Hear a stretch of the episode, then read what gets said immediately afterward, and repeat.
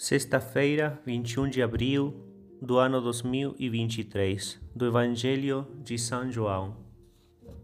Naquele tempo, Jesus foi para o outro lado do mar da Galileia, também chamado de Tiberíades. Uma grande multidão o seguia, porque via os sinais que ele operava a favor dos doentes. Jesus subiu ao monte e sentou-se aí com os seus discípulos. Estava próxima a Páscoa, a festa dos judeus. Levantando os olhos e vendo que uma grande multidão estava vindo ao seu encontro, Jesus disse a Filipe: Onde vamos comprar pão para que eles possam comer? Disse isso para pô-lo à prova, pois ele mesmo sabia muito bem o que ia fazer. Filipe respondeu: Nem duzentas moedas de prata bastariam para dar um pedaço de pão a cada um. Um dos discípulos, André, o irmão de Simão Pedro, disse: Está aqui um menino com cinco pães de cevada e dois peixes. Mas o que é isso para tanta gente? Jesus disse: Fazei sentar as pessoas. Havia muita relva naquele lugar, e lá se sentaram, aproximadamente cinco mil homens. Jesus tomou os pães, deu graças e distribuiu-os aos que estavam sentados, tanto quanto queriam, e fez o mesmo com os peixes. Quando todos ficaram satisfeitos, Jesus disse aos discípulos: Recolhei os pedaços que sobraram, para que nada se perca.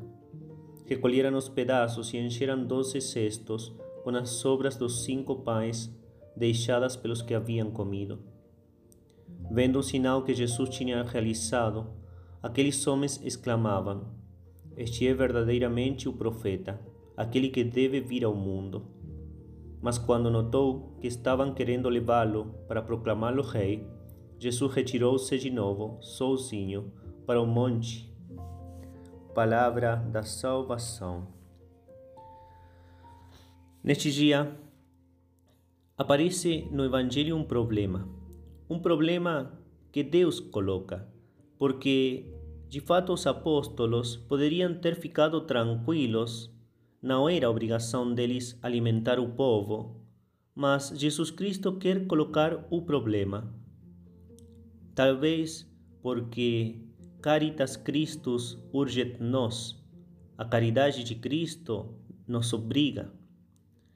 Dois apóstolos perante o problema de como alimentar o povo, buscam de alguma maneira responder ao que Cristo diz. Por um lado, Felipe, de sola, ele desde o início. Por outro lado, André, começa a buscar solução, mas não confia. O primeiro não conhece a providência, o segundo não tem suficiente confiança primeiro é pessimista, o segundo entusiasta, mas com entusiasmo carnal. Dizia Madre Teresa: Minha obra foi vontade de Jesus e ele deve pensar em levá-la adiante. Isso é confiança na divina providência.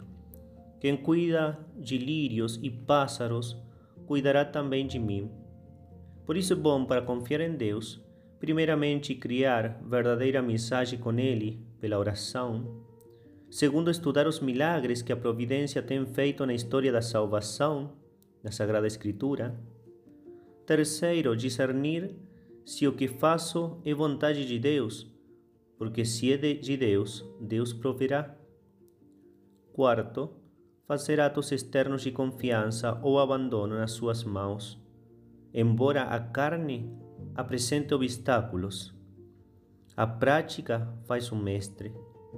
Depois de me pôr em nada, percebi que é nada o que me falta, dizia São João da Cruz. Por isso, trabalhemos na confiança em Deus, confiança nas coisas que chegam diretamente de parte dele, confiança naquelas que vemos que temos que fazer, mas não temos todos os elementos para dizer vou conseguir acabar. Se é vontade de Deus, Deus proverá.